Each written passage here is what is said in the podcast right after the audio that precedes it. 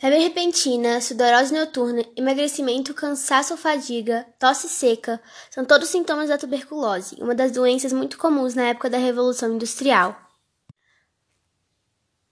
A tuberculose é uma doença de transmissão aérea e se instala a partir da inalação de aerosóis oriundos das vias aéreas durante a fala, espirro ou tosse das pessoas com tuberculose ativa, que lançam no ar partículas em forma de aerosóis contendo bacilos. O tratamento dura seis meses e é feito com a tomada de antibióticos orais, como a isoniazida e a rifampicina, que eliminam do organismo a bactéria que provoca o surgimento da doença. A doença pode ser evitada pela vacina. Outra doença comum na época da Revolução Industrial é a varíola, e os seus sintomas são similares aos de uma gripe no início, e incluem, por exemplo, febre, dor de cabeça, mal-estar e dores musculares. Depois, o vírus se espalha pelo corpo por meio do sistema linfático e surgem manchas avermelhadas por toda a parte. Essas manchas evoluem para pústulas e bolas repletas de líquido por todo o corpo, inclusive em locais como a mucosa nasal e a mucosa da boca. A doença não tem cura e os tratamentos existentes somente aliviam os sintomas, mas a vacina pode preveni-la.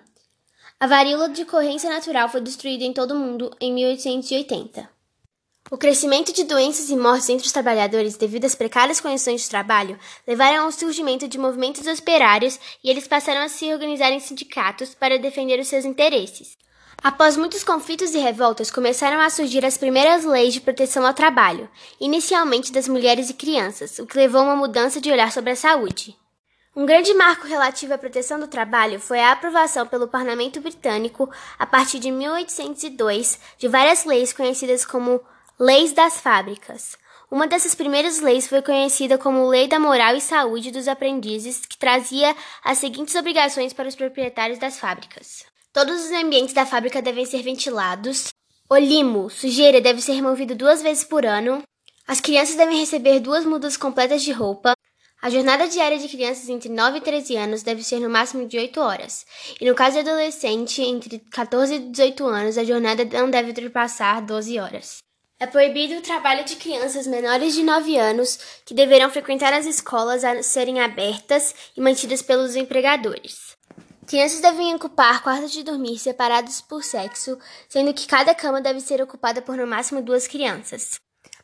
Apesar de ser considerado um avanço sobre a proteção do trabalho, o Ato de 1802 não regularizou a inspeção nas fábricas para verificação do cumprimento das disposições, o que aconteceu somente em 1833, quando foi aprovado outra lei.